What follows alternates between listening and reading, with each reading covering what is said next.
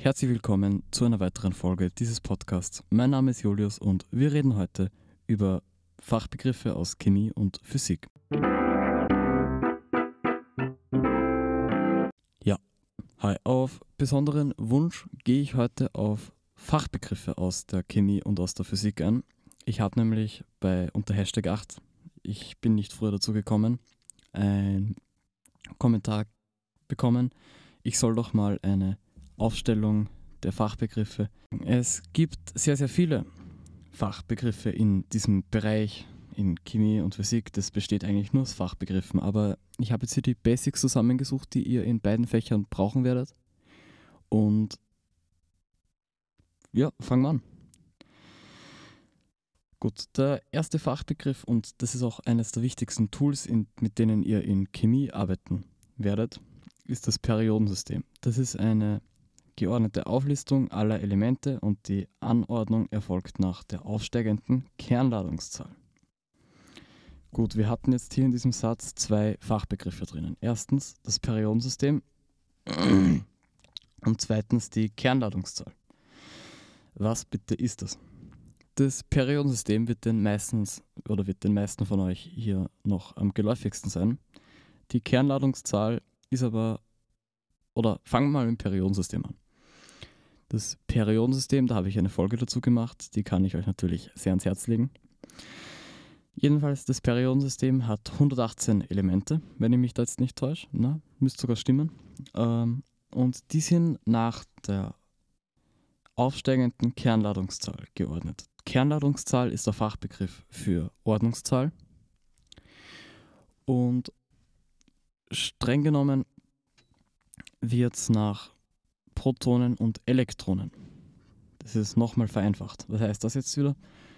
Das Periodensystem wird äh, mit Elementen, mit 118 Elementen bestückt, die aufsteigend, je mehr Protonen und Elektronen, also je höher damit die Ordnungszahl ist, geht es dann immer weiter hinauf. Das heißt, 1 hat dann ein Proton, ein Elektron, 2 hat dann zwei Protonen und zwei Elektronen.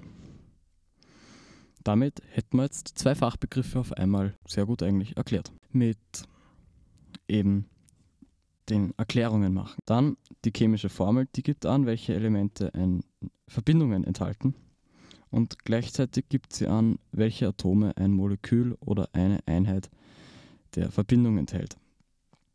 Atom ist uns allen klar, da haben wir einen Podcast dazu gemacht. Chemische Formel dürfte eigentlich auch klar sein.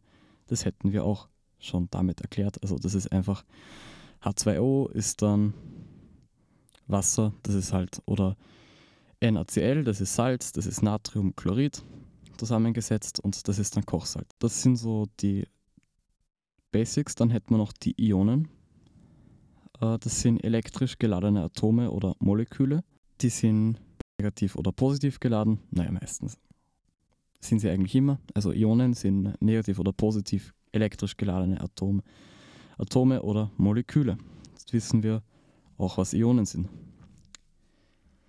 Dann, das ist jetzt äh, nicht mehr für beide Fächer, sondern vor allem für Physik, und zwar der Hebel. Das ist ein Hebel, das ist äh, ein wichtiges Thema in der Physik. Und ein Hebel, das ist ein drehbarer, starrer Körper, der einen Drehachse mit und zwei Kraftarme besitzt.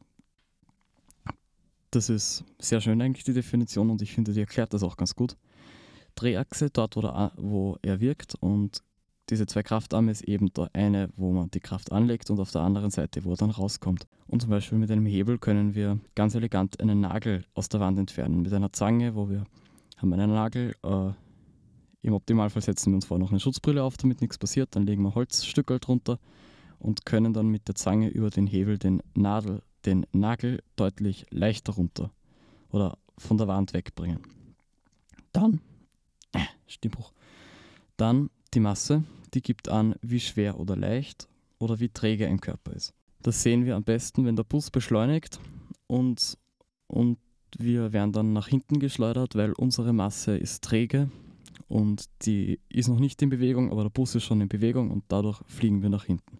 Und wenn er dann wieder bremst, fliegen wir nach vorne und ich glaube, wir alle haben manchmal das Gefühl, dass der Busfahrer das absichtlich macht. Ja, die Geschwindigkeit, die gibt an, wie schnell oder wie langsam sich ein Körper bewegt. Da gibt es Maßeinheiten auch dafür, Kilometer pro Stunde, Meter pro Sekunde. Umrechnung zwischen den zwei, das ist noch ganz wichtig zu sagen, ist von Meter pro Sekunde auf Kilometer pro Stunde mal 3,6 und von Kilometer pro Stunde in Meter pro Sekunde durch 3,6. Dann die Gewichtskraft, die gibt an, wie stark ein Körper von der Erde angezogen wird und sie gibt auch an, mit welcher Kraft ein Körper auf eine ruhende Unterlage drückt oder an einer Aufhängung zieht, also Newton. N mit N abgekürzt. Das ist sozusagen, damit kann man dann eben messen, wie schwer jetzt gerade mein Laptop, den ich in der Hand habe, der auf meine Hand drückt. Oder das gibt es halt eben an. Ja, das war eine sehr, sehr kurze Folge heute. Ich habe im Moment leider recht viel zu tun. Am Montag geht es dann weiter mit einer neuen Serie, die dauert zwei Folgen lang. Da geht es das erste drum, äh, Aggregatzustände und dann ist schon der 1. Dezember, da freue ich mich schon drauf. Da reden wir über die Schneekanone, weil da können wir dann das Wissen von den Aggregatzuständen anwenden. Ja, wenn euch dieser Podcast gefallen hat, dann bewertet mich gerne auf Spotify hier mit 5 Sternen, auf Apple auch. Lasst mir ein nettes Kommentar da. Wenn ihr Themenwünsche habt, schreibt es mir die rein. Da freue ich mich sehr drüber weil dann muss ich nicht selber nachdenken, was ihr euch wünscht. Na, Spaß, ich denke natürlich sehr gerne nach, was ihr euch wünscht. Und damit ein schönes Wochenende. Servus.